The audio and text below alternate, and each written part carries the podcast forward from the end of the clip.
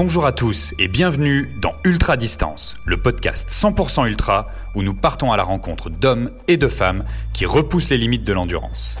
On va se nourrir de ces expériences comme source d'inspiration et apprendre à se préparer au niveau physique, mental et nutrition pour affronter nos prochains défis. Ultra Distance, c'est un épisode par mois, tous les premiers lundis du mois. Je suis William. Bonjour, c'est Mine. Nous sommes tous les deux des passionnés de trail running et nous sommes les cofondateurs de NAC, la marque de nutrition sportive pour l'ultra-distance. Nous avons décidé de démarrer ce podcast parce que dans le cadre de notre aventure avec NAC, on rencontre des personnes avec des histoires extraordinaires qui repoussent leurs barrières mentales et physiques. Et on s'est dit qu'on aimerait partager ces récits avec vous. Dans chaque histoire, il y a du voyage, de la découverte et beaucoup d'apprentissage. Nous parlons aussi de nutrition qui conditionne souvent la réussite d'une aventure. Je vous souhaite donc la bienvenue dans le premier épisode d'Ultra Distance. Nous avons l'immense plaisir d'accueillir Mathieu Blanchard. Mathieu est un athlète professionnel de trail running qui a terminé troisième à l'UTMB en 2021. Mathieu est aussi un adepte d'aventure et de dépassement de soi en tout genre. Il revient tout juste de l'expédition polaire Wapapunan, où il a parcouru plus de 250 km en ski pulka pendant 10 jours à moins 40 degrés avec son ami explorateur Louri. Bonjour, c'est Mathieu Blanchard, bienvenue dans Ultra Distance.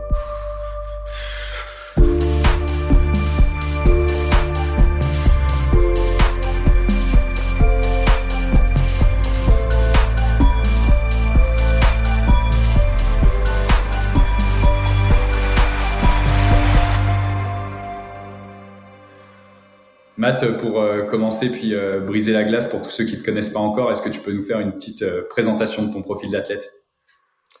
Alors, Mathieu Blanchard, 34 ans, profil d'athlète. Ben, je suis spécialisé dans la course d'ultra trail, donc la course à pied qui se fait en trail, donc en sentier, donc hors route, tout milieu naturel, les déserts, la jungle, euh, les montagnes, euh, le la glace aussi plus récemment et ultra parce que je me spécialise dans les euh, formats de très longue distance. Mes formats de prédilection c'est entre 100 et 160 km à peu près.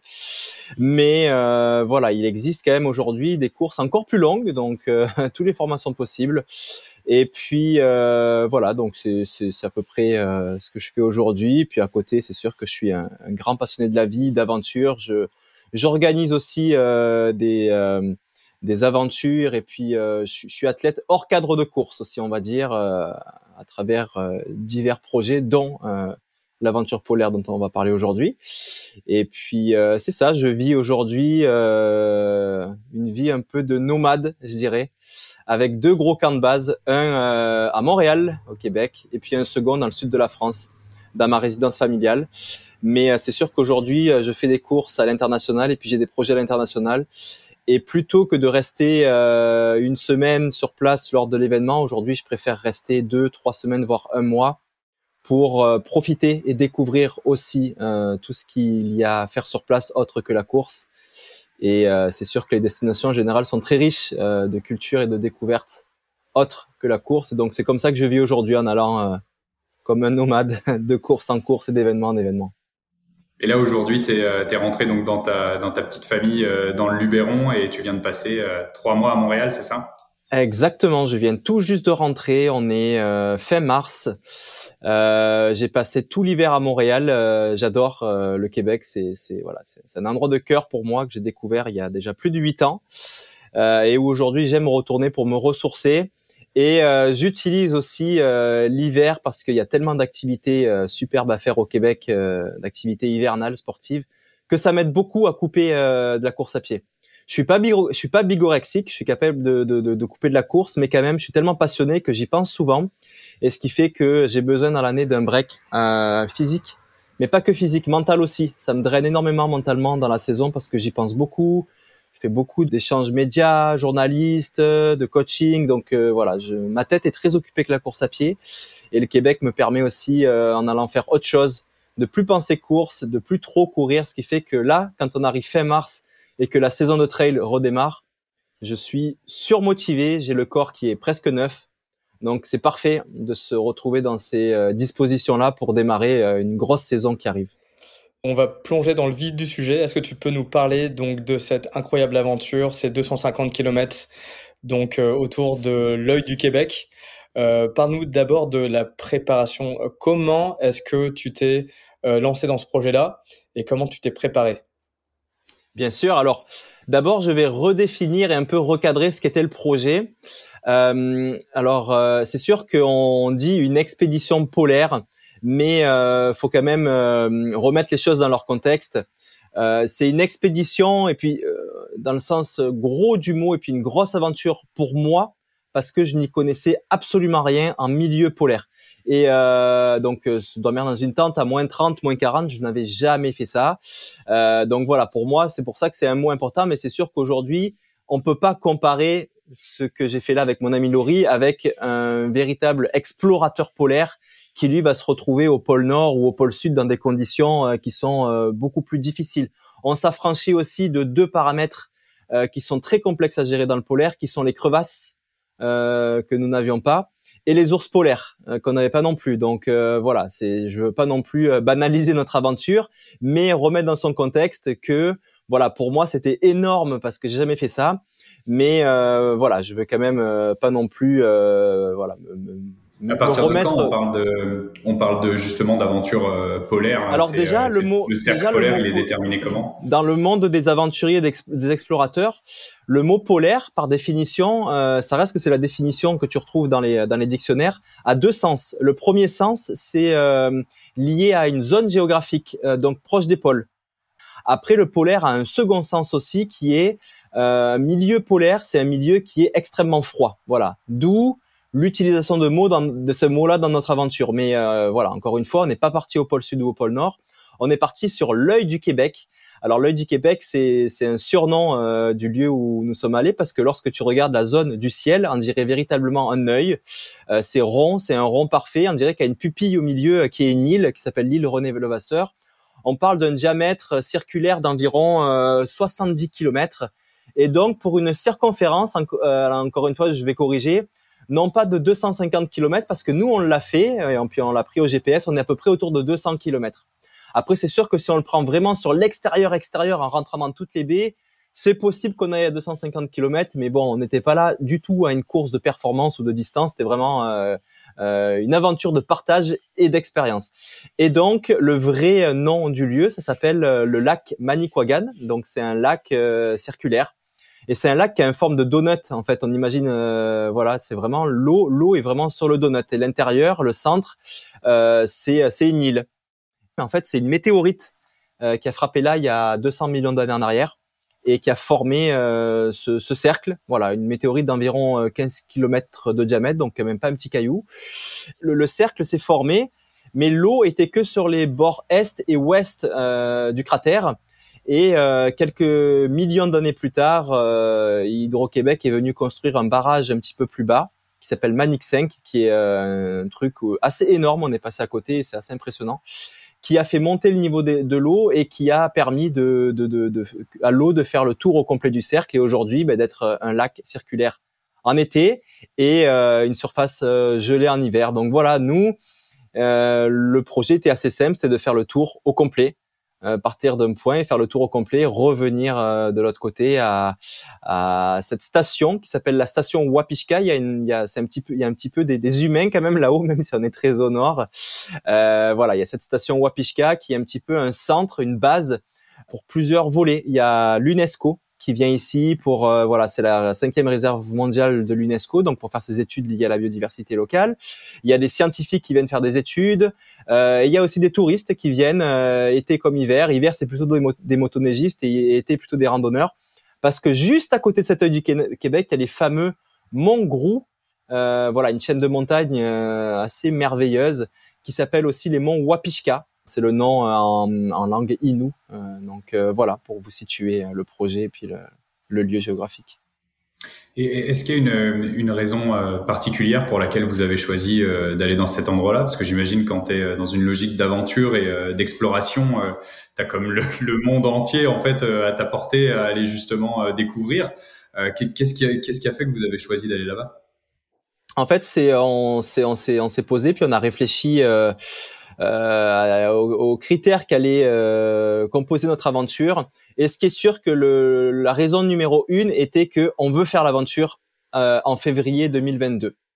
Or, on était encore dans une période un peu, euh, on est encore dans une période un peu incertaine avec les voyages, euh, Covid, etc. Et c'est sûr qu'on voulait pas se projeter sur un lieu qui est difficilement, qui aurait pu être difficilement accessible avec des avions, avec des contraintes, et qui fait qu'on aurait dû annuler notre expédition. Donc on a choisi tout de suite un lieu, euh, donc milieu polaire, très froid, mais, mais accessible en voiture, dans un pays où on vit. Or, euh, je vis au Québec. Alors on hésitait entre le Québec ou le nord de l'Europe, puisque le nord de l'Europe était accessible aussi en voiture depuis la France. Mais euh, voilà, ça reste que le Québec, c'est euh, dans l'imaginaire collectif, euh, le Canada très froid l'hiver, des immensités blanches. Et puis moi, j'avais jamais dépassé euh, le Saguenay.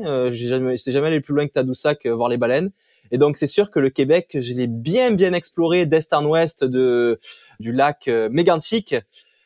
jusqu'à Gatineau à l'ouest, la Gaspésie, je suis allé jusqu'à Saint-Pierre-et-Miquelon, Terre-Neuve, mais la côte nord, donc cette région qui s'appelle la côte nord, qui est au-dessus du Saguenay, j'étais jamais allé.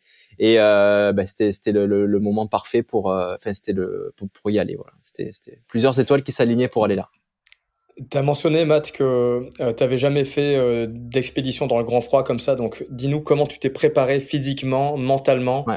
pour ce genre d'expédition? Alors, euh, c'est une bonne question et ce qui est drôle, c'est que je me suis volontairement pas préparé. Wow. Sur l'aspect technique du polaire, ça a été vraiment euh, une volonté euh, dès le départ. Euh, et habituellement, j'ai pas cette approche-là avec mes aventures. Je suis plutôt euh, plutôt à l'opposé, ultra plutôt préparé. à l'opposé, voilà, ultra préparé. Puis je suis très autodidacte. J'arrive à transposer ce que je lis dans des livres, à boire les paroles des experts qui qui me conseillent avant une aventure, à voilà, vraiment à construire mon projet de A à Z et en me préparant vraiment c'est sûr qu'au niveau euh, physique, mine, euh, je suis un athlète. Euh, c'est ma vie d'être un athlète, donc m'entraîner, c'est ce que je fais tous les jours.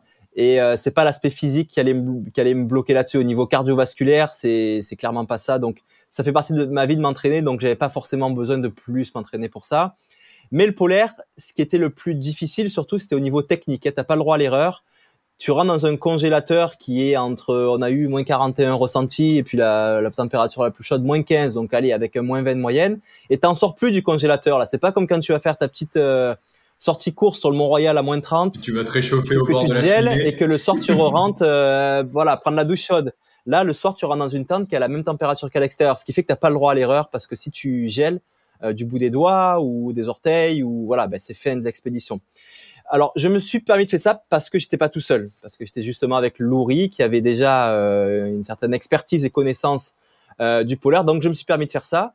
Et si tu me demandes pourquoi tu as fait ça, mais la raison c'est parce que euh, aujourd'hui j'ai aussi euh, pour ambition et pour projet de vie que les aventures que je réalise, c'est de les partager.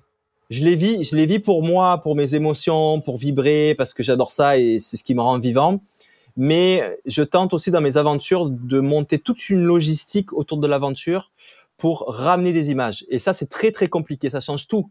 C'est pas la même chose d'aller faire l'œil du Québec sans caméra et d'aller faire l'œil de l'œil du Québec avec des caméras. Faut tout recalculer, euh, où tu te places, euh, comment tu vas gérer le matériel. C'est très très très très complexe.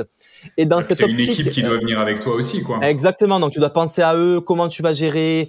C'est très très complexe. Ça change tout tout euh, quand tu décides de ramener des images d'aventure et puis là on parle du polaire mais euh, lorsque j'ai fait la traversée du GR c'était la même chose. Ou connecter avec le cinéaste? Parce qu'il peut pas te suivre partout c'est pas possible. Comment à quelle heure essayer de calculer les tailles? C'est très très complexe.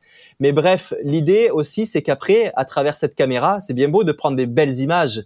Mais euh, quand tu es dans une salle de cinéma ou devant ta télé avoir des belles images ben c'est un peu euh, c'est beau mais je dirais que c'est soporifique. Tu finis par un petit peu euh, t'autoriser à t'endormir et à pas retenir grand chose de l'histoire. Et donc l'idée c'est vraiment ça, c'est d'avoir une histoire à raconter, de, de voilà, de, de, de que, que, les personnes qui suivent euh, cette aventure retiennent au moins quelque chose. Et donc là, l'idée c'était que moi le polaire, c'est un milieu qui m'a toujours attiré euh, parce que j'aime euh, les engagements un peu extrêmes, les milieux extrêmes. La relation que j'avais au polaire, c'était des vidéos euh, d'aventuriers euh, que tu peux retrouver euh, sur les plateformes de streaming, quelques livres aussi. Et j'ai toujours eu cette sensation de la manière dont ils communiquaient, la manière dont ils racontaient leur histoire, quelque chose d'inaccessible, de très complexe, qui est réservé qu'à une élite, euh, qui est extrêmement douloureux, euh, que tu peux mourir à chaque pas. Et c'est vraiment la, la, la, la, sensation et puis l'interprétation que j'avais de ce que je voyais sur le polaire. Et euh, voilà, c'est pour ça que j'ai fait le choix d'arriver vraiment en mode débutant pour euh, vivre vraiment ce que vivrait la personne qui est dans son fauteuil en train de regarder le film qui sortira, pour qu'il puisse euh, se transposer, se mettre à ma place et se dire, mais tiens, si j'avais été à la place de Matt, j'aurais fait exactement la même chose, j'aurais pas été capable de monter la tente avec mes moufles, j'aurais brûlé mes moufles sur le réchaud, ce que j'ai fait, et puis donc t'es foutu. Euh, bon, il y a des anecdotes comme ça, mais bref, je m'en suis sorti, je suis allé au bout, et la conclusion, c'est que tout le monde peut aller faire ça. Alors, loin de moi l'idée de banaliser euh, le milieu polaire et les milieux extrêmes désertiques, mais l'idée, c'est plutôt de dire, oui, c'est accessible, avec une petite préparation, en étant entouré par les bonnes, bonnes personnes qui connaissent. Aujourd'hui, c'est plus l'aventure, c'est plus ce que c'était il y a 50 ans en arrière, où on n'avait pas le matériel qu'on a aujourd'hui. Tu t'es permis de faire ça aussi parce que tu euh, étais encadré avec euh, avec euh, Louri et que Louri avait aussi une grosse expérience euh, du polaire. Exactement. Ça t'a permis d'aller te mettre dans cette zone d'inconfort en restant quand même en sécurité. Exactement, c'est de la gestion du risque à 100%. On est en gestion du risque, tu as des protocoles à gérer, des règles à gérer pour gérer ton risque. À partir du moment où tu fais le choix, pour je ne sais pas quelle raison, euh, de transgresser les règles et le protocole, tu te mets en danger, en danger qui peut être un danger de mort. Et c'est la même chose pour euh, la plongée sous-marine. Moi, je suis plongeur sous-marin. Aujourd'hui, la plongée sous-marine, on croit que c'est dangereux, mais en fait, ce qui est dangereux, c'est de ne pas respecter les règles que tu apprends. Exactement la même chose pour le polaire. Et donc, la conclusion, c'est que tout le monde peut se retrouver et vivre aussi une expérience de ce type. Alors, sans forcément le 200 km, parce que là, ça prend quand même une préparation physique, mais ne serait-ce qu'une euh, fin de semaine, un week-end, deux, trois jours, euh, une expérience un peu de camping hivernal en itinérance, où tu te déplaces aussi en tirant une c'est accessible dans une notion de partage, c'est-à-dire d'être avec la personne euh, qui peut t'apprendre à le faire, et c'est faisable. Et c'est non pas, euh, voilà, c'est pas impossible comme ce que je voyais à travers euh, les vidéos et puis les livres que j'avais pu lire avant d'aller dans, dans, ce milieu-là. Donc voilà c'est un très beau message, euh, Matt, parce que euh, tu es un rêveur. Moi, ce que, ce que je vois surtout, c'est que tu es, inspiré par euh, des expéditions que tu as déjà vues, tu as vu des vidéos, ça t'a donné envie de le faire, puis tu t'es donné les moyens, puis tu prouves à tout le monde que c'est possible de le faire euh, si tu t'entoures des bonnes personnes. Euh, et si tu as un plan vraiment défini et tu es un gars qui est ultra structuré en te connaissant dans la vie, tu es, es ultra drivé et le message que tu lances à tout le monde, c'est que tout le monde peut le faire aujourd'hui. Exactement, exactement. Est-ce que tu peux nous parler un peu plus euh, de la nutrition? Euh, Donc, oui. parce que être dans le froid pendant 10 jours euh, et parcourir 200 km comme ça euh, à moins 40 degrés, ça prend quand même. Tu, tu brûles beaucoup de calories. Sur un poste, tu le mentionnais, c'était plus de 6000 calories que tu brûlais euh, par jour. comment tu t'es préparé au niveau de la nutrition? Qu'est-ce que tu as mangé avant et pendant? Mais en parlant juste euh, avant de rentrer dans le, dans le qu'est-ce que tu as réellement fait, là, je voudrais plus euh, euh, regarder sur la préparation. Quand tu dis que tu t'es zéro préparé du tout, est-ce que tu as quand même regardé un petit peu, genre, mettons, combien de kilomètres par jour tu allais faire ou, ou c'est vraiment tu y allé, entre guillemets, les mains dans les poches sans regarder du tout la, la nutrition. Je connais un petit peu une partie de la réponse parce que je sais qu'on a travaillé un peu sur, le, sur la nutrition ensemble, mais euh, je suis vraiment intéressé de t'entendre euh, parler de ça, tu vois, et pourquoi si tu as fait une préparation là-dessus et pas sur, euh, tu vois, sur le reste, quoi. Alors c'est sûr que les informations, elles sont beaucoup venues de Louri hein, sur ta question de combien de kilomètres par jour. Louri, par expérience, pour avoir déjà fait ce type d'aventure, en tirant une poulka d'un poids similaire à celui qu'on avait, c'est-à-dire 80 kilos, voilà, un objectif de 25 kilomètres par jour, c'est bien. Tu peux pousser un peu plus pour aller à 30, mais après tout dépend aussi de la neige. Ce que tu peux pas savoir avant, tu peux avoir une neige qui est glissante. Donc là, tu vas faire beaucoup de kilomètres et tu peux très bien avoir une neige qui est ultra collante et profonde aussi, ce qui nous est arrivé, qui te donne l'impression de tirer une encre de paquebot. Donc là, tu ne peux pas, tu vas faire 13 kilomètres, euh, voilà.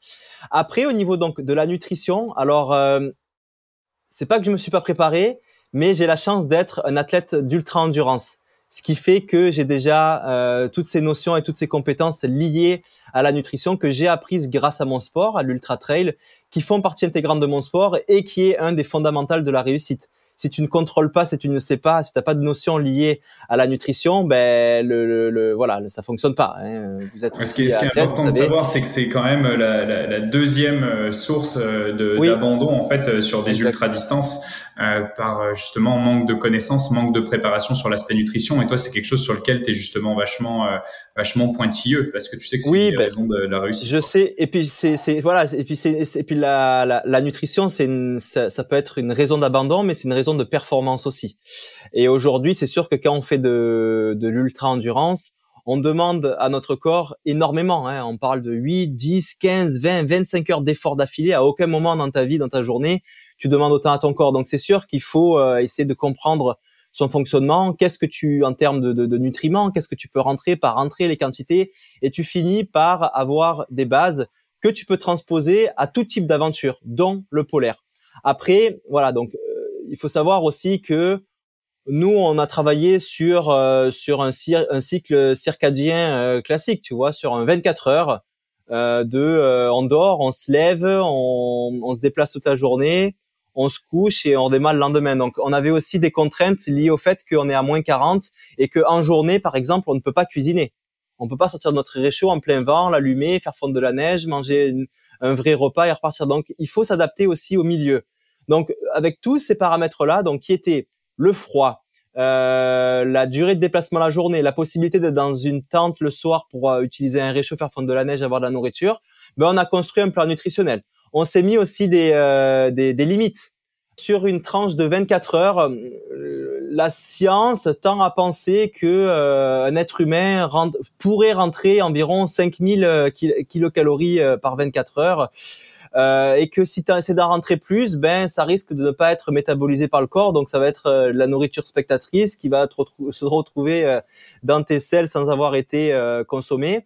Mais c'est sûr qu'un athlète d'ultra endurance qui a l'habitude de consommer beaucoup beaucoup et de faire travailler l'usine à digestion, ben moi j'ai tendance à croire qu'il peut en rentrer plus que 5000. Donc qui peut plus, peut moins. Nous, on s'était fixé sur un, objectif de 6000 à 7000 calories par jour répartis dans différents repas. Donc je vous fais dans l'ordre.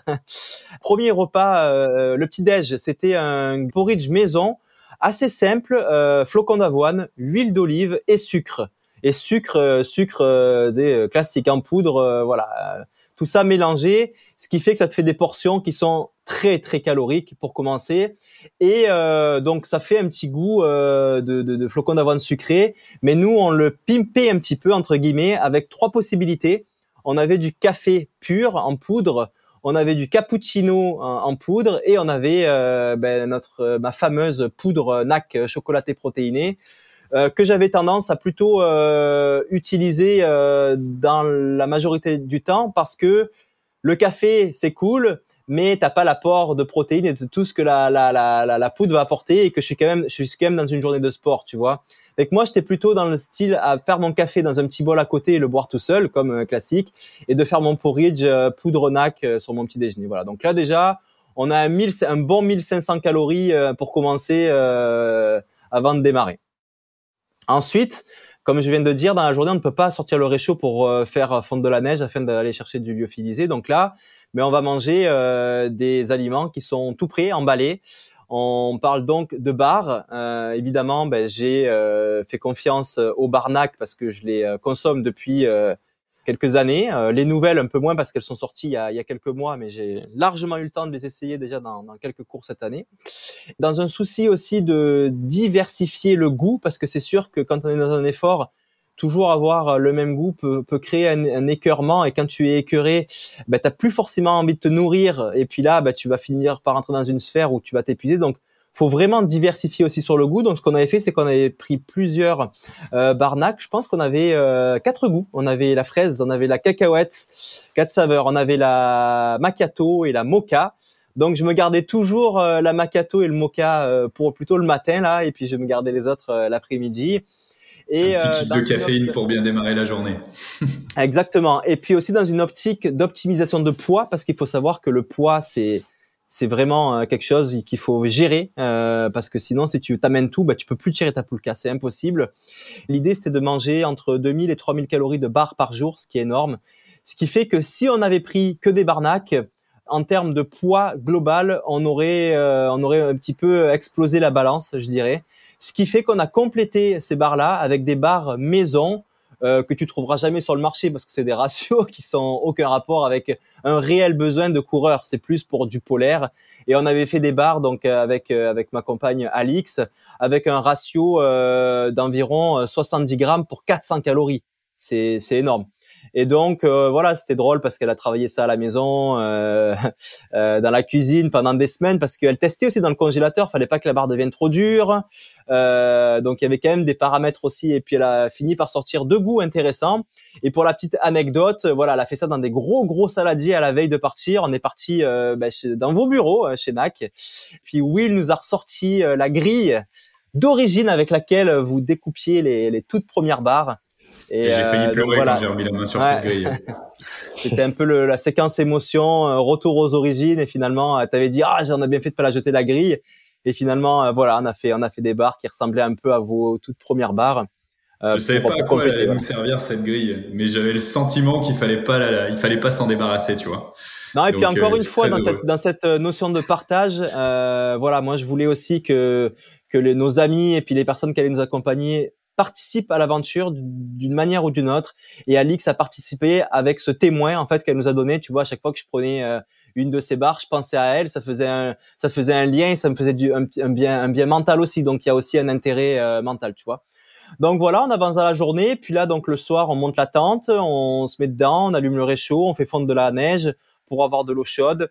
Et là, on transfère l'eau chaude euh, dans euh, un sac de lyophilisé. Donc, pour ceux qui connaissent pas le lyophilisé, en gros, c'est de la nourriture qui est séchée et déshydratée pour euh, pour économiser du poids. Donc, à partir du moment où tu remets de l'eau chaude dedans, l'aliment se réhydrate, se reconditionne comme il l'était à l'origine, et tu te retrouves avec un vrai plat. C'est assez intéressant parce que tu peux tout avoir qui est très réconfortant et qui est de la vraie nourriture avec un goût euh, salé. Donc c'est voilà, c'est aussi euh, ce qui va nous apporter.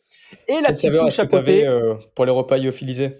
Donc qu'est-ce que tu avais au menu C'est salé, salé 100% et pour la petite anecdote, une de plus, on avait décidé de faire l'aventure 100% végétarienne. moi, je suis pas 100% végétarien dans la vie, mais quasi végétarien parce que ma compagne est végétarienne, puis c'est elle qui adore cuisiner, donc je, je lui fais 100% confiance. Mais euh, voilà, on vous, je vous, j'aime aussi euh, faire des tests souvent sur moi et puis souvent on a cette notion de ben, le sport sans protéines animales c'est pas possible. Et donc c'est sûr qu'aujourd'hui on sait, euh, voilà, il y a, y a, des très grands sportifs qui sont véganes, végétariens et qui ont des très belles carrières. Puis moi j'avais jamais testé, euh, voilà, dans un effort un peu plus intense et sur du long terme de d'y aller sur du 100% végétarien. Et donc on a fait le choix de lyophiliser euh, aussi 100% végétarien. Donc là on avait des des macaronis, mac and cheese, des, des quinoa euh, mexicains, des trucs euh, voilà assez variés, très sympas. Et à côté de ça, juste avant, non, pendant que mon que mon lyophilisé euh, cuisait, je me faisais toujours un chocolat chaud à base de poudre NAC en revenant, parce que c'est sûr que mes petits muscles avaient bien travaillé la journée. Et habituellement, cette poudre-là, je la prends dans un shaker classique, froid, en revenant de ma run. Mais là, voilà, pour la première fois, j'utilisais la poudre d'une autre manière. C'était un chocolat chaud dans un bol et ça, ça, ça fonctionne bien aussi. Eh, j'ai jamais testé ça. Faudrait que je, faudrait que je l'essaye. Eh bien, en fait, ce qui est drôle, c'est que justement, quand l'eau est chaude, la poudre se dilue euh, beaucoup mieux. Tu arrives à touiller avec une cuillère et tu te retrouves avec euh, avec un produit. Je me disais, ah, ça va faire des motons de poudre parce que quand t'as pas la boule pour shaker dans le shaker, ça marche pas. Mais avec l'eau chaude, ça se dilue euh, beaucoup mieux la poudre et tu finis par avoir un, un vrai liquide chocolaté. Ça devait être super réconfortant dans le confort de la tente là. ah oui, oui, oui. Là, il faut savoir que quand tu rentres dans la tente, t'as un peu transpiré la journée, donc t'es tout mouillé. Là, il fait moins 30, t'es glacé. Puis tant que t'as pas mangé, t'as froid. Et donc là, t'as le chocolat dans les mains qui est chaud. Tu te colles les mains dessus, tu, tu le, tu le dégustes en faisant des petites gorgées. Tu sens littéralement la chaleur descendre dans ta gorge et dans ton ventre. Et oui, c'est le mot, le mot réconfort. On, on l'a jamais vraiment compris tant qu'on n'a pas vécu ça en fait. Est-ce que euh, tu es tout le temps trempé pendant cette expédition? Parce que donc euh, tu tires euh, ta poulka, tu marches à peu près entre 15 et 20 km par jour, tu rentres dans, dans la tente, c'est encore humide, tu, tu as le froid qui est omniprésent. Est-ce que tu peux nous parler de, de cette sensation et de cet inconfort que tu avais pendant toute ouais, c'est c'est l'ennemi numéro un euh, l'humidité parce que euh, l'eau est 25 euh, fois plus conductrice que, que, que, que l'air. Donc ce qui veut dire qu'à partir du moment où tu es mouillé bah, tu vas avoir 25 fois plus froid. Ce qui se passe aussi, c'est que donc ce milieu-là avait la particularité qu'on était sur un lac gelé sur la glace et qui fait que semblerait, alors je suis pas encore un expert, mais d'après ce que j'aurais écouté et lu, que le polaire sur la glace, donc par exemple euh, au pôle Nord ou sur l'océan Arctique ou sur un lac comme ça, est beaucoup plus humide que du polaire sur de la terre comme en Antarctique ou euh, comme si tu traverses des grandes forêts euh, québécoises. Donc déjà de base, on est dans un milieu qui a un taux d'humidité beaucoup plus haut. Effectivement, la journée, on te dit de pas transpirer. Donc tu essaies d'adapter ton rythme. Attendez, tirer une poulka de 80 kilos dans une neige qui colle, même si tu vas aller doucement, à un moment donné, il faut avancer et si tu veux pas transpirer, tu restes sur place, quoi. Donc, euh, ben, tu finis par transpirer un petit peu. Et puis, tu t'en rends pas compte, mais tu transpires beaucoup, beaucoup sur une journée parce qu'il fait tellement froid que tu te rends pas compte que tu transpires, que tu as chaud. Et c'est quand tu t'arrêtes, c'est au moment où tu t'arrêtes que tu commences à monter la tente, qu'il y a le petit vent, que là, tu te rends compte. Et euh, ben, ce qui se passe, c'est que euh, t'accumules, t'accumules, t'accumules de l'humidité. On s'en sort un petit peu avec des techniques du style, bon, euh, le sac de couchage est, est, est, est mouillé euh, quand on est dedans mais le matin, tu le jettes à l'extérieur. L'extérieur du sac de couchage euh, givre instantanément. Et avec une brosse, tu vas venir le brosser et faire tomber l'humidité qui a glacé en fait à la surface du sac de couchage. Idem sur la toile de la tente. Mais ça n'empêche pas les plumes à l'intérieur qui ont pris un petit peu l'humidité, elles, de rester. Tu peux pas les, les brosser les plumes, hein, tu vois. Donc euh, de rester humide et d'accumuler de l'humidité de jour en jour et donc d'avoir de plus en plus froid. Tu vois mon sac de couchage qui devait peser un kilo au premier jour, euh, il en pesait trois fois ou quatre fois plus au dernier jour qui veut dire qu'il était euh, gorgé d'eau. Et tu parles là de, euh, tu justement de, de, transpiration et tout, ça me fait immédiatement penser à hydratation. Tu sais, euh, on n'a pas du tout parlé dans la partie nutrition justement de, de, de, justement le, la gestion de l'eau dans un milieu polaire. J'imagine que tu n'as pas trimballé 15 litres d'eau sur ta poulka pendant tout le tout le séjour. Donc comment ça se passe? Tu fais tu fais tu prends de la glace, tu la fais réchauffer le soir, tu prépares tes munitions pour la journée ou comment ben Oui, mais de toute façon, les 15 litres d'eau, euh, au bout de au bout de 3 heures là-bas, ça serait ça serait transformé en 15 litres d'iceberg. Hein. Donc, euh, en gros, l'idée c'est le matin, tu prépares pour ta journée. On a des euh, des sortes de contenants en métal qui sont isolés et donc on les remplit d'eau chaude le matin avant de partir. Et aujourd'hui, ce matériel-là est d'une telle qualité que je te dirais que l'eau elle reste chaude toute la journée. Et donc, à un moment donné, c'est sûr que moi, le premier jour, je remplissais euh, mes contenants d'eau chaude. Et quand j'avais soif dans ma journée, j'avais envie d'eau froide, d'eau froide, tu vois. Et puis, ça me saoulait de boire de l'eau chaude. Ce qui fait que tu apprends. Après, ce que je faisais le matin, c'est que quand je mettais ma neige à fondre, au moment où la neige était à peu près fondue, que l'eau était encore froide dans la, dans la popote, je transférais à ce moment-là. J'attendais pas que l'eau était chaude. Et je me faisais les deux. Je me faisais des contenants d'eau chaude et des contenants d'eau froide. Et d'ailleurs, dans un des contenants d'eau chaude, je mettais ma, encore une fois ma poudre chocolatée NAC et ça me faisait un petit chocolat à boire euh, à boire la journée. Donc euh, voilà. Et ce qui me permettait, j'avais quatre contenants, j'avais deux d'eau froide et deux d'eau chaude, de largement euh, tenir la journée parce que tu transpires pas tant non plus. la sensation, moi je suis beaucoup à la sensation aussi. Tu sais, je me force pas à boire, je bois quand j'ai soif. Et au final, je finissais toujours la journée où j'avais encore un contenant qui était complètement rempli. Donc voilà. Et tu vois, on, parlait avec euh, Gabriel Philippi, euh, qui a gravi plusieurs fois l'Everest et tout ça. Il nous disait que lui, dans les milieux où il était, euh, ça lui prenait à peu près une heure pour faire fondre un litre d'eau. Est-ce que toi, tu avais les mêmes, les mêmes contraintes? Et puis, combien de temps vous passiez dans la tente par jour? Tu sais, comment elles étaient rythmées journées? Ouais, alors, pour la première question, je dirais que ça prenait plutôt 20 minutes pour, pour avoir de l'eau chaude. Alors peut-être qu'on avait un réchaud euh, plus puissant, c'était non, plus efficace, la même chose là, je sais pas, peut-être que le fait qu'on ait on le protégeait du vent, ça chauffait plus vite. On faisait pas fondre de la glace aussi, c'était de la neige, peut-être que ça fond plus vite, je sais pas, mais c'était plus une vingtaine de minutes. Mais elles sont longues ces 20 minutes là. Au début, moi comme j'étais, j'avoue que j'avais quand même peur, tu vois, j'étais pas confiant parce qu'il faisait très très froid. Euh, et la veille de l'aventure, on a fait quelques tests, j'arrivais pas à monter la tente, j'avais les doigts gelés en essayant d'allumer le réchaud, j'ai mis le feu à mes moufles, un truc enfin horrible alors que j'avais que cette paire là. Enfin gros gros stress. Euh, le gars qui nous dit euh, qu'on va se faire bouffer par des loups le lendemain, enfin c'était c'était pas drôle la veille de l'aventure. Et donc je suis pas parti confiance, ce qui fait qu'on s'est mis dans des euh, dispositions où euh, je voulais pas non plus euh, me mettre trop au tas comme on dit dès le début. C'est-à-dire qu'on montait le camp avant que le soleil passe derrière l'horizon. Parce que ce qu'on remarquait, c'est qu'au moment où le soleil tape l'horizon, tu drops de 10 degrés à peu près direct. Et là, et là, en fait, t'as pas une seconde à perdre. Si tu commences à te louper pour monter ta tente, tu loupes un arceau, tu arrives pas, machin, il y a du vent, ça peut être très vite critique parce que tes doigts commencent à se rigidifier. Avec le froid, tu n'arrives plus à les utiliser. Et ça devient critique parce que vient un moment où si t'as pas monté ta tente, c'est terminé. Tu peux plus la monter, c'est fini. Donc, euh, on essaie de faire ça au coucher du soleil. Euh, je pense qu'il était à peu près 5 heures, 5, 5 heures, 5, 6 heures. Là, ça nous prenait, euh, je pense, une bonne heure quand même hein, pour être dans le camp, dans la tente, au chaud, dans le sac de couchage. Donc, le temps de monter la tente. Moi, je montais un mur de neige autour de la tente pour les vents, tout autour de la tente pour euh, protéger des vents. Je positionnais les poulkas pour pas qu'elles s'envolent, planter les skis, euh, sécuriser la tente. Pendant que l'ouvrier à l'intérieur posait les matelas, allumait les réchauds. Enfin, chacun avait ses tâches. Ce qui fait que ça prenait à, peu près une heure avant que je sois assis confortablement dans la tente avec mon chocolat chaud dans les mains, tu vois. Donc euh, c'est ça. Vers 5 heures, on montait la tente et puis euh, à 8 heures, on à 8 heures, on était à la, position horizontale et on dormait. Quoi, t'es épuisé de t'être battu contre le froid, d'avoir tiré, tout ça. Ensuite, on se réveillait sans réveil le matin autour de 5 heures du matin. En fait, c'est le soleil qui frappait sur la tente qui nous réveillait et le froid aussi. Hein. Tu sais, la nuit, quand il fait nuit noire, t'as froid, puis tu dis bon, bah il fait nuit, je vais pas me lever de toute façon. Mais quand quand le jour se lève, tu dis bon là, je suis vraiment, j'ai vraiment froid maintenant que le jour est levé.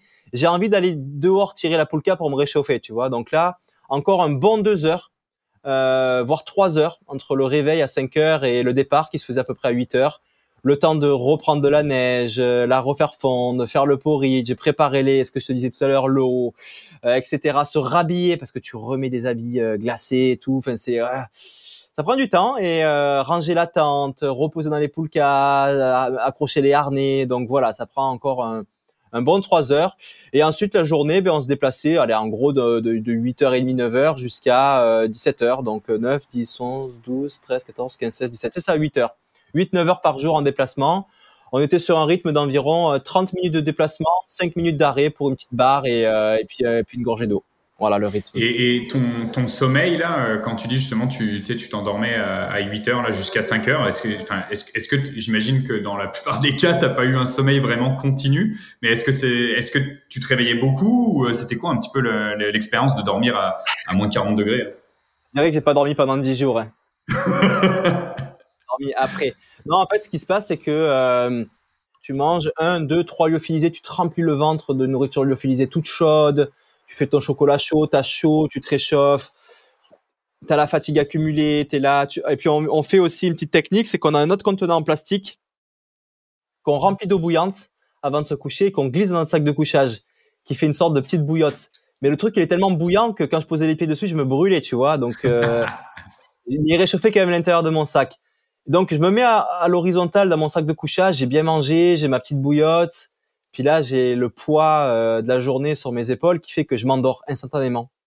Et je pense que là je m'endors profondément pour une heure ou deux, mais vient un moment où tu as digéré ton lyophilisé chaud, ton chose chaud à l'intérieur du sac de couchage est devenu froid.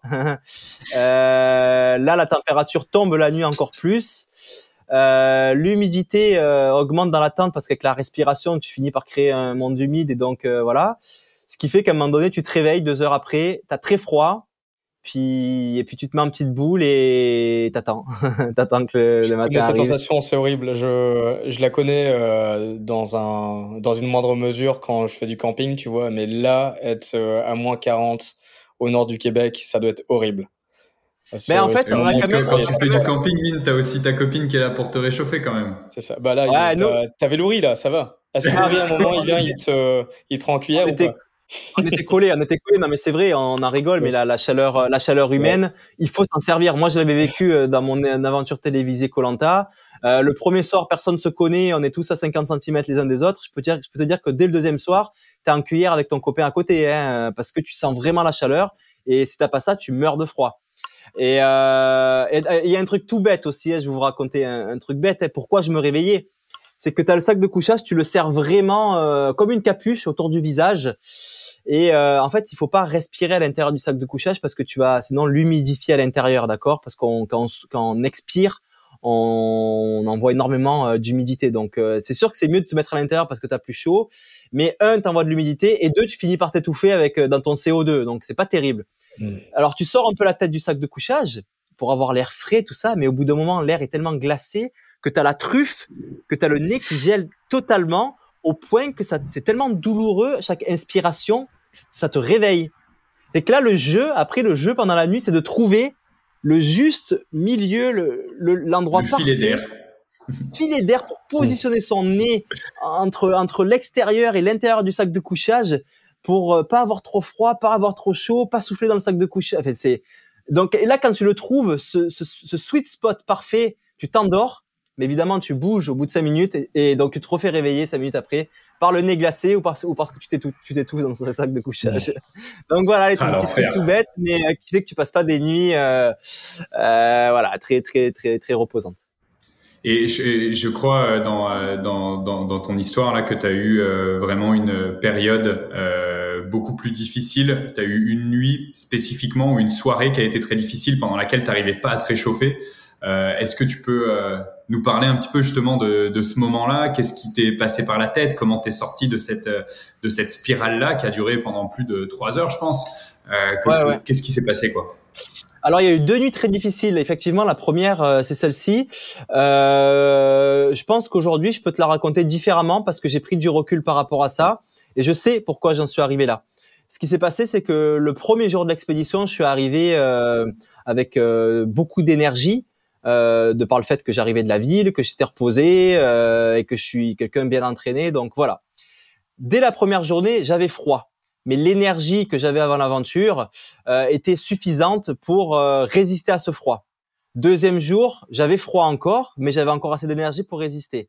Troisième jour, quatrième jour, et j'étais en constante, comment dire, déni. En fait, je refusais le froid je me contractais. J'étais en contraction permanente dans ma tente. J'étais tout le corps contracté, mes muscles contractés pendant un jour, deux jours, trois jours, quatre jours, jusqu'à la quatrième nuit où mon corps ne voulait plus se contracter parce qu'il était épuisé.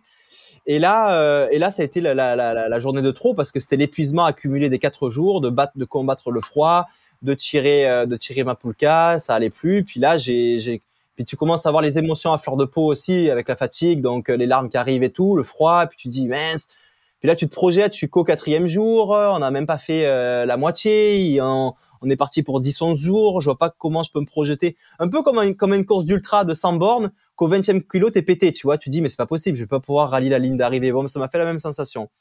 Et là, à ce moment-là, ce qui s'est passé, c'est que voilà, j'ai un peu pris conscience que j'allais à l'encontre euh, du milieu dans lequel j'étais. Je, je m'étais pas. Euh, alors, je veux pas que ça paraisse un peu fou et philosophique ce que je vais dire, mais j'étais pas en harmonie avec mon milieu. Pourtant, j'étais allé dans ce milieu-là pour le vivre. Je savais que ça allait être froid, tu vois. Ça. Et là, à un moment donné, je me suis fait un scan corporel comme je fais quand je cours. Je suis parti de mes orteils jusqu'à ma jusqu'à ma tête et j'essayais de d'analyser où est-ce que j'avais froid? J'essayais de mettre un, lieu où j'avais froid, où est-ce que j'avais mal. Et au final, en faisant ce scan, je me suis rendu compte que j'avais pas de froid euh, dangereux pour ma santé. Dans le sens, tu sais, ce qui est dangereux en polaire, c'est les engelures si tu commences à voir à perdre les sensations au bout des doigts et des orteils, c'est dangereux parce que ça veut dire que ben, cette partie-là est, en, train de mourir et si elle meurt, après ça s'infecte et puis tu peux mourir d'une infection qui part de tes doigts ou tes orteils. Donc voilà, j'avais pas ça. Fait qu'à ce moment-là, je me suis dit mais Mathieu, en fait, t'as juste froid partout. C'est juste une sensation désagréable, très désagréable, mais qui n'est pas dangereuse pour ta santé. Fait que là, j'ai essayé de le faire, de me dire ok, ben je me relâche, je vais, je vais me décontracter laisser le froid me, pénétrer et, et, voir si ça va faire une différence. Alors j'ai quand même eu une nuit difficile parce que j'étais fatigué et tout ça, mais à un moment donné j'ai fini par m'endormir et, et, le lendemain j'étais euh, plus jamais contracté et, euh, j'ai jamais plus eu froid. En fait j'ai plus eu froid. Jamais, je suis jamais retourné dans cette sensation d'inconfort et de, de voilà de, de, de qu'elle pas tu vois. Donc ça m'a donné euh, deux euh, leçons. La première c'est que à partir du moment où tu mets pas en péril euh, ta santé que tu es capable de l'analyser euh, de par ce qui se passe autour de toi des sensations que tu as mais accepter ce qui est en train de se passer va rendre la situation beaucoup plus facile. Donc ça peut être pour le froid mais ça peut être pour le chaud ça peut être pour l'altitude ça peut être pour la pluie qui te tombe dessus l'humidité tout toute, toute sensation euh, qui sort de notre confort habituel, de notre canapé, peut euh, être beaucoup plus euh, gérée et acceptée si tu l'acceptes en fait. Et la deuxième chose, où ma relation au froid a totalement changé. Et d'ailleurs, il y a le célèbre Vimov là, voilà, qui, qui, fait des bains glacés, qui, qui, qui, explique que la première fois que tu vas dans ton bain glacé, tu tiens 10 secondes et tu sors tellement que c'est douloureux. Et il explique qu'il arrive à prendre un certain contrôle et d'avoir une acceptation sur son corps aussi, qui lui permet de rester des heures et des heures dans un bain glacé. Bon, bah, c'est un petit peu la, la, la même sensation que j'ai expérimenté sans faire le protocole Wim tu vois.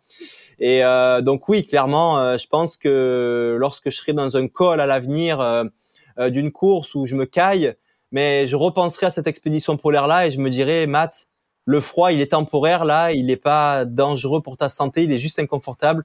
Accepte-le et ça va énormément réduire ta pression mentale aussi et qui te consomme beaucoup d'énergie que tu as besoin pour courir. Donc ouais, énorme, énorme leçon, énorme. Euh, ce qui est super intéressant dans ce que tu racontes aussi, c'est le transfert d'expérience et de compétences entre les différentes disciplines que tu fais. Euh, tu parles d'ultra, tu parles de ton expérience de survie à Colanta, tu parles aussi euh, de l'expérience euh, dans la plongée sous-marine. Euh, est-ce que tu peux en parler un peu plus, tu quand, quand tu es dans ces moments qui sont difficiles Comment est-ce que tu arrives à justement te servir de ton expérience accumulée pour dire, bon, bah voilà, ça, ça peut être utile dans cette situation-là? Euh, ouf, c'est ça, c'est c'est une très bonne question. Euh, mais déjà la base, je crois que la base c'est d'aller se confronter au milieu naturel. Alors il y a y a plusieurs euh, niveaux de confrontation. Hein. Par exemple, si tu veux aller te confronter à l'altitude, tu vas pas aller faire ta première confrontation à l'Everest. Tu vois, on va commencer par aller à 1000 mètres, 2000 mètres. Euh, la plongée sous-marine dans des eaux de plus en plus froides, de plus en plus profondes. Donc déjà, euh, prendre conscience que le milieu naturel, il faut juste le respecter il a ses règles du jeu, il a ses conditions. Euh, tu dois euh, les respecter. Si tu essayes d'aller à l'encontre de ça et d'aller avec ton ego surdimensionné, tu vas te prendre une, énorme claque et tu vas te faire défoncer par la nature. Elle va te remettre tout de suite à l'ordre et, euh, et puis ça va être une véritable leçon d'humilité. Donc c'est vraiment ça. Moi, j'ai appris grâce aux autres. Aujourd'hui, j'apprends à d'autres et l'expérience s'accumule. Et c'est, j'aime bien ce que tu dis, Mine, parce que j'ai jamais vraiment pensé, ça se transpose aussi l'histoire d'une sensation, ce que, ce que je te disais, de froid euh, que je n'avais pas accepté. Mais tu vois, je me souviens avoir euh, eu euh, une sensation similaire dans le désert du Sahara, de chaleur que je n'acceptais pas et c'était affreux. Mais à retourner dans le désert de Sahara et en ayant vécu cette expérience d'acceptation que j'ai jamais accepté, la chaleur dans le Sahara, mais je pourrais transposer ça. Je pense que ce qui est intéressant aussi, c'est de... moi, je suis beaucoup dans la diversification. J'aime pas l'ultra spécification. Même si mon sport est ultra spécifique, dans ma démarche et dans ma préparation mentale et physique, je diversifie énormément euh, les sports que je fais, euh, l'approche mentale, les milieux euh, naturels dans lesquels euh, je vais aller interagir, qui ont parfois rien à voir avec euh, mon ultra trail. Hein. Aller faire de la plongée sous-marine, ça n'a rien à voir. Mais t'acquiers de l'expérience et des sensations qui sont euh, totalement transposables à, à tout milieu et voilà, c'est c'est l'école de la vie, la confrontation à la nature. Pour euh, restituer euh, pour nos auditeurs là qui, qui nous écoutent, euh, ton expérience dans le Sahara, donc c'est le marathon des sables euh, l'an dernier euh, que tu as fait. Et aussi tu parlais du GRA1, donc ça c'est la traversée de la Gaspésie, c'était combien? C'était 650 km pendant 7 jours. En, en août 2020, j'ai fait ça, ouais. Mm, mm. C'est ça. Euh, Est-ce que tu peux nous parler euh, donc euh, tu là on revient dans les premiers jours de l'expédition euh, tu tires ta poulka euh, à ski pour la première fois tu es sur euh, sur un désert de glace donc dans le nord du Québec tu dois mettre un pas devant l'autre on est on est dans on est dans ta tête là on veut être avec toi ouais. Est-ce que tu peux nous expliquer ce qui se passe dans ces moments-là dans ta tête? Et c'est le... c'est ouais. quoi l'ambiance? C'est c'est le c'est le je trouve que moi, le premier pas de mes aventures, c'est toujours le plus le, le, meilleur. Je préfère toujours le premier pas que le dernier au moment où j'arrive, parce que euh, l'envers du décor, euh, pour ceux qui suivent ces aventures-là que je partage sur mes réseaux sociaux, mais ils voient pas beaucoup euh, ce qui se passe avant. Et en général, euh, tu peux multiplier par 10 le temps qu'il faut euh, de préparation versus le temps qu'il faut pour faire euh, l'aventure en elle-même. Donc c'est énormément, énormément de travail en amont, euh, de stress, euh, de personnes qui t'encouragent, de personnes qui te mettent des barrières dans les roues, euh, de personnes qui t'enquiquinent, voilà. Et donc le jour où tu pars, où tu mets le premier pas, là tu coupes ton réseau de téléphone, tout, et tu dis ça y est, j'y suis, enfin, il n'y a plus personne pour me faire chier, pardonnez-moi l'expression. Euh, je suis dans mon aventure, j'ai travaillé tout ce temps-là pour ça, je suis là, tu regardes autour de toi et tu as, vraiment du mal, limite, à réaliser, hein, parce que c'est tellement de travail que tu te dis, mais non, mais c'est pas possible, j'y suis, ça y est. Puis là, tu te regardes autour de toi, tu tournes derrière, je vois ma poulka en train de traîner, je regarde mes skis qui est nordique, qui glissent, je regarde devant moi le paysage, je commence à avoir les sensations de froid. Puis là, je me dis, waouh, c'est incroyable parce qu'en plus, je suis sur l'eau. C'est ça qui est dingue. Je marche sur l'eau avec cette petite euh, épaisseur de glace qui me permet de marcher sur l'eau et de faire euh, l'interface entre moi et l'eau. Mais c'est fou. Je marche sur l'eau, je vais dormir sur l'eau. Moi qui suis plongeur sous-marin, qui adore l'eau, je dors sur l'eau. C'est incroyable. Sur de l'eau qui a été, et même pas sur une planche de bois, sur de l'eau qui a été, qui a été euh, solidifiée, donc de la glace. Et tout ça, c'est, c'est vraiment, c'est pour ça que j'y retourne là. C'est des sensations qui sont et des émotions qui sont trop fortes qu'on vit jamais, jamais, jamais, jamais. Impossible de vivre ça dans ma vie euh, euh, urbaine en fait, euh, de tous les jours. Oui, je vis des, je vis des super sensations. Oui, j'ai des émotions dans mes repas, petits moments avec mes amis. Mais celles-là, là, les sensations et les émotions que tu vis à l'aventure, c'est, c'est, c'est, c'est, c'est trop puissant on a, on a souvent cette notion de positivisme que juste on doit euh, valoriser euh, les émotions positives. Effectivement, le premier jour, tu as le smile jusqu'aux oreilles, mais j'aime aussi vivre euh, des émotions beaucoup plus difficiles, comme on parlait tout à l'heure, où je vais pleurer au fond de mon sac de couchage parce que j'ai froid, parce que voilà, j'apprends à me connaître aussi dans ces moments-là. J'ai l'impression que ça me rend plus fort, et puis j'aime aussi vivre ce roller coaster émotionnel. Et puis euh, c'est ça c'est c'est parti quoi. Première journée soleil droit devant et c'est parti quoi. C'est c'est fou. Ce, ce premier pas c'est euh, c'est un peu le pas de de la libération de la, la liberté en fait. Exactement. C'est la libération de tout ce travail que tu as fait en amont de tout de tout ce monde qui compte sur toi. Tu te as vraiment une sensation de libération ouais. c'est ça. Tu te sens pris dans un étau euh, un peu euh, enfermé les semaines qui précèdent et là, tu vis vraiment la sensation de libération et de, voilà, de, liberté absolue dans, ce milieu. Mm. Ouais, pour, pour ceux qui nous écoutent, nous, on a vraiment vécu cette euh, préparation-là qui est énormément de travail, euh, de logistique, de médias avec tous les partenaires. Donc, euh, j'imagine là tout le stress qui a été accumulé, qui doit vraiment se libérer lors, lorsque tu commences l'aventure. ça, ça doit être assez incroyable comme sensation. C'est quoi, Matt, les, euh, les grandes lignes de tes apprentissages là sur, euh, sur cette expédition-là, si tu dois les résumer en, en quelques points? Euh, Les grandes lignes des, apprentissages, je te dirais que euh, on fait rien tout seul. Je m'entoure pas forcément euh, des plus grands experts de la Terre dans le domaine, mais suffisamment experts et surtout passionnés, ça qui est important, pour que les choses se fassent en sécurité et puis dans le bonheur.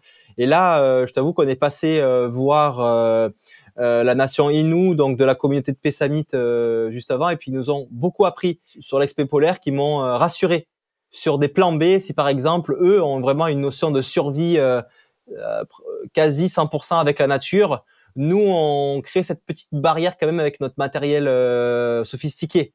Eux, tu vois, ils vont faire ce qu'on appelle un sapinage où ils vont couper des branches spéciales qui piquent pas pour euh, faire leur euh, leur isolant au sol. Ils sont capables de reconnaître les branches sèches en hiver pour faire un feu, euh, construire un abri de fortune. ils sont capables de dormir, de faire exactement la même expé que nous, mais sans tente, sans matelas et sans réchaud. Ça qui est fou, tu vois. Et donc moi, ça m'a ça me rassuré dans le sens de me dire, ben si la tente elle pète, c'est pas grave. Si les réchauds ils pètent, c'est pas grave. Si le matelas en mousse il s'envole, c'est pas grave. On a des plans B. Les grands enseignements, c'est un, euh, l'aventure, c'est à plusieurs, même s'il y a un seul individu euh, qui s'expose et qui fait son aventure comme j'ai fait sur le GR. C'est toute une équipe qui est derrière ça et qui permet euh, l'accomplissement de l'aventure. et la notion de partage, c'est pas que la réussite, c'est aussi la notion de partage d'émotions aussi. Tu sais, le, les personnes qui sont là, ils vivent un grand moment aussi. Et ils sont pas robots, ils sont pas robots là. Ils vivent des belles émotions, des belles sensations aussi. Donc ça, c'est c'est c'est un enseignement que j'avais appris sur ce fameux GR là euh, dont tu parlais mine euh, une première fois et que j'ai revécu là. Et le deuxième enseignement, c'est ce qu'on disait en introduction euh, de cet échange et que je redis là. Le plein air et les milieux extrêmes sont accessibles à tous, du plus vieux au plus jeune, à, aux malades, à l'handicapé, avec des conditions. Moi, je sais que mon petit frère aussi, qui a eu un accident, qui est handicapé, il fait des trucs. voilà. Aujourd'hui, c'est accessible à tous et j'aime vraiment pas cette, ce positionnement euh, trop extrême même dans mon sport, de personnes qui disent euh, ouais l'ultra trail euh, c'est réservé euh, qu'à des personnes qui ont une certaine génétique et tout. Je supporte pas ce genre de truc. Et donc j'ai vraiment à cœur de faire passer ce message que ces aventures-là, ces sports-là, ces milieux-là sont accessibles à tous dans évidemment des certaines conditions et un engagement fixé en fonction d'un objectif au juste équilibre pour toi évidemment mais euh, je veux pas en faire un milieu euh, inaccessible euh, sur mon sur sur sur sur ce que je vis. Et c'est ça, et c'est ça mon, mon apprentissage. Regarde, je suis allé à mon expé polaire, j'avais jamais dormi dans une tente euh, plus bas que 15 degrés. J'étais capable d'aller au bout. Je suis revenu avec tous mes doigts et tous mes orteils. Puis ça s'est très bien passé. Donc voilà. Et, euh, si tu avais un apprentissage plus euh, axé sur euh, sur la nutrition, parce que j'imagine que ça a été aussi bah, se nourrir dans un tout autre environnement, sur des conditions qui sont complètement différentes à ce que tu vis d'habitude. Est-ce que dans la même logique, tu vois, de transposer certains apprentissages que tu as pu avoir dans d'autres sports, ça va te servir sous quelconque forme dans tes prochaines courses de trail, par exemple? Alors deux, euh, allez, lance deux d'enseignements sur la nutrition. Le premier, d'un point de vue euh, purement aventure, euh, aujourd'hui, il y a quelque chose que j'aimerais faire comme aventure, c'est euh, une autonomie totale euh, en trail running, un voyage itinérant en montagne où je pars tout seul, ou dans mon sac à dos, j'ai mon petit réchaud ou de quoi faire un feu et de me nourrir comme ça. Et à travers l'aventure polaire, j'ai vu qu'avec, c'est vrai que le lyophilisé, la légèreté, la possibilité de réchauffer de l'eau, c'est possible de le faire et je l'avais jamais fait avant. Donc euh, là, je l'ai appris, je sais comment faire et donc c'est quelque chose que je pourrais transposer dans une aventure totale autonomie. Donc gros gros enseignement. Et le deuxième aussi, je le dis à un moment donné dans une vidéo, euh, je, ne sais pas si je voulais envoyer ou pas, mais à un moment donné, je me fais un petit selfie vidéo, je parle avec Loury et je dis quand même Loury, tu sais qu'en ce moment, moi là, je suis en train de battre tous les records du ratio calories-heure ingurgité. J'ai jamais fait ça de manger pendant 10 euh, jours d'affilée 6000 calories par 24 heures. C'est énorme. Et donc là, j'ai eu aucun, aucun, mais quand je dis aucun, souci digestif, aucune douleur abdominale, aucune nausée, rien, et j'étais capable de rentrer euh, entre 6000 et 7000 euh, calories par jour. Moi qui suis très intéressé par ça, parce que comme je disais, c'est un curseur d'optimisation pour la performance. Aujourd'hui, j'ai moins d'appréhension à aller euh, faire des expériences de euh, peut-être pousser un petit peu plus euh, mon mon apport nutritionnel dans mon ultra trail parce que j'ai vu que dans mon expé polaire j'étais capable de rentrer ben, trois fois plus que ce que je rentre habituellement dans un ultra trail. Alors encore une fois, c'est pas les mêmes conditions. Il y a aussi une perte calorique due au froid. il y a le fait que comme on court pas, on rebondit pas, donc on fait moins vibrer, je dirais, le système digestif. C'est c'est très fluide la glisse sur les skis, donc c'est pas les mêmes conditions, mais j'ai quand même réussi à rentrer 6 à 7 000 cales par 24 heures pendant 10 jours d'affilée. C'est quand même euh, impressionnant. L'intensité de l'effort est aussi très différente. Quand tu es, euh, j'imagine, sur un, sur un ultra, tu te pousses beaucoup plus dans le rouge dans ton, euh, dans ton niveau cardiaque. ce qui fait, ce qui fait que le, sang, le sang, le sang est un petit peu moins au niveau du système digestif et donc rend les choses plus compliquées. Tout à fait. Tout à fait. Et, et euh, tu vois, il y a un point euh, qu'on n'a pas du tout euh, abordé, mais je suis sûr que tout le monde se pose la question et qu'on te l'a déjà posé dix mille fois. mais la, question de justement faire ses besoins là, parce que toutes ces calories là, elles doivent ressortir. Euh, tu as parlé de justement de moments ultra millimétrés au moment où tu montes la tente. J'imagine qu'il y a un autre endroit où ça devait être ultra millimétré, c'est quand tu allais faire tes besoins, quoi. Alors effectivement, c'est le, c'est le, c'est, c'est la question qui revient le plus souvent. Alors déjà, tu essaies d'être bien réglé, hein, tu essaies de pas aller euh, faire la grosse commission plusieurs fois par jour. Hein, c'est, tu vas une fois parce que l'expérience est tellement douloureuse que euh, tu peux pas te permettre le confort euh, comme à la maison de te dire euh, je vais aller faire trois quatre petites crottes dans la journée. Non non, c'est une mexicaine. Voilà, une, bonne là et puis et puis on n'en parle plus, c'est bouclé quoi. Hein. Et donc ce qui se passe c'est que ben en général, moi je suis réglé comme ça. Alors je sais pas comment ça se passe dans le polaire mais l'envie me vient une fois que j'ai j'ai bu mon café le matin et donc, euh, ben là, euh, faut y aller, quoi. Hein. C'est, c'est douloureux. C'est très douloureux parce que t'as pas le choix de mettre ta, peau euh, au contact de l'air glacé parce qu'habituellement, tu as toujours, toujours, toujours des vêtements qui fait moins, moins 30, moins 40 en ressenti avec le vent et qu'il faut faire tes besoins. Je peux te dire que, que tu rapide. Et puis, pas rentrer dans le détail, mais évidemment, à un moment donné, il faut aussi, pour l'hygiène, s'essuyer. Et tu peux pas faire ça avec des moufles. C'est pas possible. Et là, avoir les doigts dehors à moins 40, je peux te dire que quand tu reviens dans la tente, pour tout le monde, hein, ça, ça couine, hein, ça couine, hein, et ça, là, ça dit, ok les gars, euh, on part pas tout de suite. Là, il va falloir que je vais mettre un petit peu mes doigts autour du réchaud. Faut que, faut que, faut que le, faut que je me réchauffe un peu parce que là, c'est vraiment une expérience très très douloureuse. Et pour euh, pour l'urine, alors là, euh, je sais pas comment les filles elles font. Je serais très curieux de savoir. Mais nous, euh, on avait euh, une gourde spéciale urine qu'on avait bien scotché d'une couleur différente pour la reconnaître. Pas se tromper pendant la nuit. Voilà. Ce qui fait qu'on est, on va, on va, on va, on va s'éviter la souffrance d'aller uriner dehors. On va plutôt faire ça directement dans notre, dans notre sac de couchage, dans une gourde type Nalgene avec des goulots très larges. Donc en général, tu peux, tu peux viser là, ça va, tu, tu vas pas mettre à côté. Et ça a l'avantage que euh, mais que ton urine est à la température corporelle. Donc, euh, une fois que tu la refermes, tu te la mets euh, entre les cuisses et ça t'apporte une petite chaleur. Voilà. Alors après, il faut pas faire euh, l'erreur de la sortir du sac de couchage, de la poser à côté, parce que tu te retrouves avec un bloc euh, d'urine glace. glacé. Et là, il faut faire un bain-marie le matin pour faire fondre ça et c'est pas agréable. Donc, c'est sûr que Ça c'est sent le vécu. non, non, ben moi ça m'est pas arrivé, mais euh, m'a raconté que c'est quelque chose qui arrive souvent euh, chez les chez les aventuriers polaires. hein. Et donc euh, c'est sûr qu'encore une fois, voilà un petit truc. Il y a plein de petits de, de, de, de procédés à respecter les uns derrière les autres. Quand tu finis ta nuit, que tu sors ta ta gourde euh, d'urine de ton sac de couchage, faut la vider tout de suite. Faut pas attendre, tu vois. Et ça c'est un, un réflexe à avoir, euh, voilà, qui, qui fait partie du, du polaire. Donc euh, c'est ça. euh, comment ça se passe pour faire les besoins C'est pas le grand confort. Et ce qui est drôle, c'est que moi dans le polaire, c'est là que j'ai pris aussi conscience que euh, un toilette, un trône en... est, est un grand confort en fait. Et vraiment vraiment un grand confort qu'on a totalement euh, banalisé dans nos vies, qui fait partie de nos vies et qui est un objet euh, totalement euh, banal. Mais euh, pouvoir s'asseoir là-dessus, euh, avec de l'eau et puis tout clean, c'est euh, c'est un confort incroyable. Et pour la petite petite anecdote qui est quand même assez drôle, le dernier jour, il nous restait euh, une dizaine de kilomètres à faire.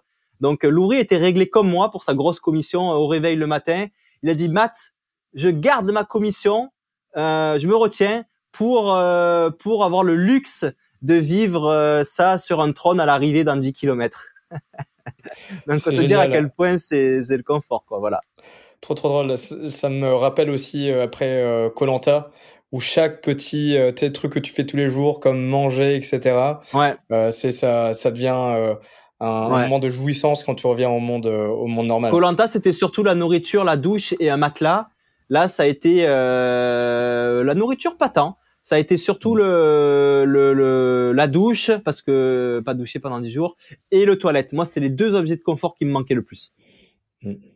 Est-ce que tu peux aussi euh, nous euh, faire passer un petit message au niveau de l'environnement? Parce que c'est euh, ça fait partie de notre mission aussi chez NAC, c'est Fu- Fuel Your Ultra et Preserve Your Playground. Est-ce que tu peux nous parler un peu de est-ce que tu as fait des constatations, tu es sur le terrain? Aussi euh, quand tu étais avec la communauté euh, Inou là, euh, est-ce que tu as des remarques particulières à faire là-dessus pendant ton expédition? Alors, la station Wapishka est détenue par, donc je l'ai dit, par l'UNESCO. Québec Réserve mondiale Ah, de l'UNESCO. non non l'UNESCO réserve mondiale de l'UNESCO qui est un organisme euh, qui se voue à protéger l'environnement très engagé donc c'est sûr que le lieu de par son histoire géologique la météorite qui a frappé là euh, la faune et la flore qui est protégée les monts Grou euh, les Inuits euh, qui ont parcouru ce territoire depuis des millénaires c'est riche c'est riche de de de de- de- de- d'environnement euh, donc c'est sûr que c'est aussi quelque chose euh, qui m'a beaucoup touché hein, dans l'idée d'aller là-bas, hein, d'aller à la rencontre de cette richesse. Et on a eu la chance de, de rencontrer les Inuits qui nous ont raconté l'histoire du territoire aussi où on allait aller. Où euh, voilà que leur camp euh, d'été euh, c'était euh, au bord du fleuve de Saint-Laurent euh, dans l'actuelle euh, réserve de Pessamite et qu'après ils partaient remonter la rivière pour aller jusqu'à l'œil du Québec pour leur camp hivernal de chasse et que eux ça leur prenait euh, trois à quatre mois pour remonter la rivière en canot portage, pendant que nous, en voiture, ça nous prenait euh, 5 heures, tu vois, et puis il me racontait tout ça. Et que c'est là-haut, à l'œil du Québec, qu'ils ren- ils rencontraient les Cris, euh, qui sont une autre nation autochtone euh, du Québec, et euh, où euh, la notion de partage communautaire de troc se faisait. Par exemple, le caribou immigrait, parfois le caribou était sur euh, le territoire Innu, donc les Inuits chassaient le caribou et donnaient le caribou aux Cris. Et en ce moment, euh, dans, le- dans la période actuelle, en 2022, les caribous ont disparu du territoire Innu et sont maintenant plus chez les cris un peu plus haut. Et les cris continuent encore aujourd'hui à leur donner du caribou. Tu vois, quand on était là chez les Inuits, bon, c'était triste, mais il y avait un caribou qui était qui avait été chassé par les cris et donné aux Inuits là posé par terre. Il nous expliquait toute l'histoire de la symbolique. Et donc voilà, c'est c'était beau de voir aussi toute l'histoire euh, qui s'est passé là avec les Inuits qui eux sont vraiment des personnes qui, qui vivent connectées en symbiose euh, avec la nature. Puis, puis moi j'adore ça. Après voilà, il y a quand même des sujets euh, que j'ai pas voulu aborder dans le film parce qu'il n'y a pas lieu d'être, parce qu'ils sont très polémiques aujourd'hui et parce que j'ai pas assez de connaissances là-dessus, j'ai pas tous les tenants et les aboutissants pour pouvoir m'engager sur ce terrain glissant là. Mais il y a un barrage, il y a un barrage qui est là au milieu, euh, même plusieurs barrages sur la rivière qui a coupé la route euh, de migration, euh, de nomadisme euh, des Inuits pour se rendre là-haut. Il y a ce barrage aussi qui a fait monter le niveau des eaux et donc qui a enseveli, enfin qui a noyé pardon des, des, des forêts. Donc c'est sûr que quand tu montes deux mètres en, en surface, c'est énorme toute la forêt qui disparaît. Donc c'est quand même des sujets qui sont là, qui sont présents, dont je n'ai pas assez de connaissances pour pour parler. Mais c'est sûr que c'est un beau milieu là-bas mais qui souffre un petit peu, euh, comme partout dans le monde, de, euh, de, de, de l'humain, voilà, de ce que peut faire l'humain euh, autour de ça, voilà. Et puis, puis donc, il y a, y a du très positif et il y a du, un peu négatif aussi, comme partout. Voilà, faut, faut le dire quand même. Et pour finir sur une note plus positive, Matt, est-ce que tu as déjà commencé à penser à la prochaine aventure? Oui, alors j'ai plein d'aventures euh, qui sont euh, sur le papier, mais là, euh, je t'avoue que Wapapunan m'a tellement drainé, m'a tellement fait travailler que j'ai besoin d'un break. Et il faut savoir aussi que j'ai beaucoup parlé du avant, où on travaille énormément la préparation, mais une aventure, il y a un après aussi. Et dans le après, c'est d'aller raconter l'histoire. Moi, le Wapapunan, il meurt pas au, au dernier jour de l'aventure. On monte un film, ensuite il va falloir aller présenter le film, faire des soirées film-conférences pour raconter l'aventure. Moi, j'attends, j'attends vraiment d'avoir le film pour aller raconter l'aventure un peu plus en, profondeur parce que je veux des images pour illustrer. C'est tellement plus beau. Alors là, j'essaie de le faire à l'oral avec des mots, mais c'est très compliqué avec des mots. Les images, il n'y a rien de plus parlant. Donc j'attends que le film soit prêt pour ça. Ce qui fait que pourquoi aller faire une aventure tout de suite alors que l'autre n'est même pas encore fini? Oui, elle est finie sur le déplacement physique, mais elle n'est pas finie dans son histoire au complet. Une aventure comme ça, c'est un an et demi, deux ans de vie. Donc tant que j'ai pas terminé cette aventure, je vais pas commencer à l'en faire une autre. Je peux commencer à travailler un petit peu dessus, euh, à dégrossir, mais euh, en aucun cas je vais me lancer sur une aventure tant que celle d'avant n'est pas euh, terminée. Puis j'ai des engagements aussi, j'avais des partenaires qui m'ont soutenu, dont vous et dont je me suis engagé à livrer des contreparties comme un film et il ben, faut que je travaille là-dessus. Voilà, ça fait partie aussi du deal avec mes partenaires et donc faut que j'honore ça et euh, faut que je le fasse bien. Et si je me disperse trop à vouloir organiser notre aventure, à vouloir faire ma saison de trail, au final, je dors plus la nuit et je et je bâcle les choses. Donc, euh, il y a des belles idées, euh, mais pour l'instant, ben, elles sont encore secrètes comme à chaque fois, mais elles sortiront euh, tôt ou tard. Mais euh, compte sur moi pour faire des aventures assez folles dans les années à venir. Super. Écoute, merci beaucoup Mathieu. Toujours un plaisir de pouvoir échanger avec toi. Merci d'être venu au podcast. Un grand merci Matt. Euh, et puis bonne chance là pour tes prochaines euh, grandes échéances de, de course euh, d'ultra trail. Et c'est quoi la, la, meilleure manière pour te suivre? Bah déjà merci messieurs. La meilleure manière pour me suivre, je trouve qu'actuellement je suis le plus actif sur Instagram. Donc voilà, vous, vous regardez Instagram, j'essaye. Je suis pas non plus un ultra ultra partageur sur les réseaux, mais je fais le strict minimum pour tenir au courant un peu au jour le jour de, de ce que je fais, euh, tout en gardant toujours un message euh, assez euh, c'est authentique et spontané. Voilà, sur ce qui se passe au tenté et pas raconter un truc qui s'est passé il y a six mois ou qui se passera dans six mois. Voilà, j'essaie de, de, de, partager comme ça pour, euh, pour tenter d'être le, le, plus authentique possible. Mais pour, pour ceux qui veulent euh, se, se, se, plonger un petit peu euh, dans le cœur de ton aventure aussi, Wapapunan, ils peuvent aller suivre ton podcast Dans mon bain, sur lequel tu as un épisode qui est vraiment consacré à l'intérieur de, de, cette aventure avec beaucoup de messages audio et ça permet vraiment de se sentir au cœur de, de cette aventure-là. Ça, c'est super. Merci de le souligner, de le rappeler, Will. effectivement, j'ai lancé ce podcast en janvier là, et là, je, je prends un peu plus de temps pour vraiment raconter mon backstage euh, de vie.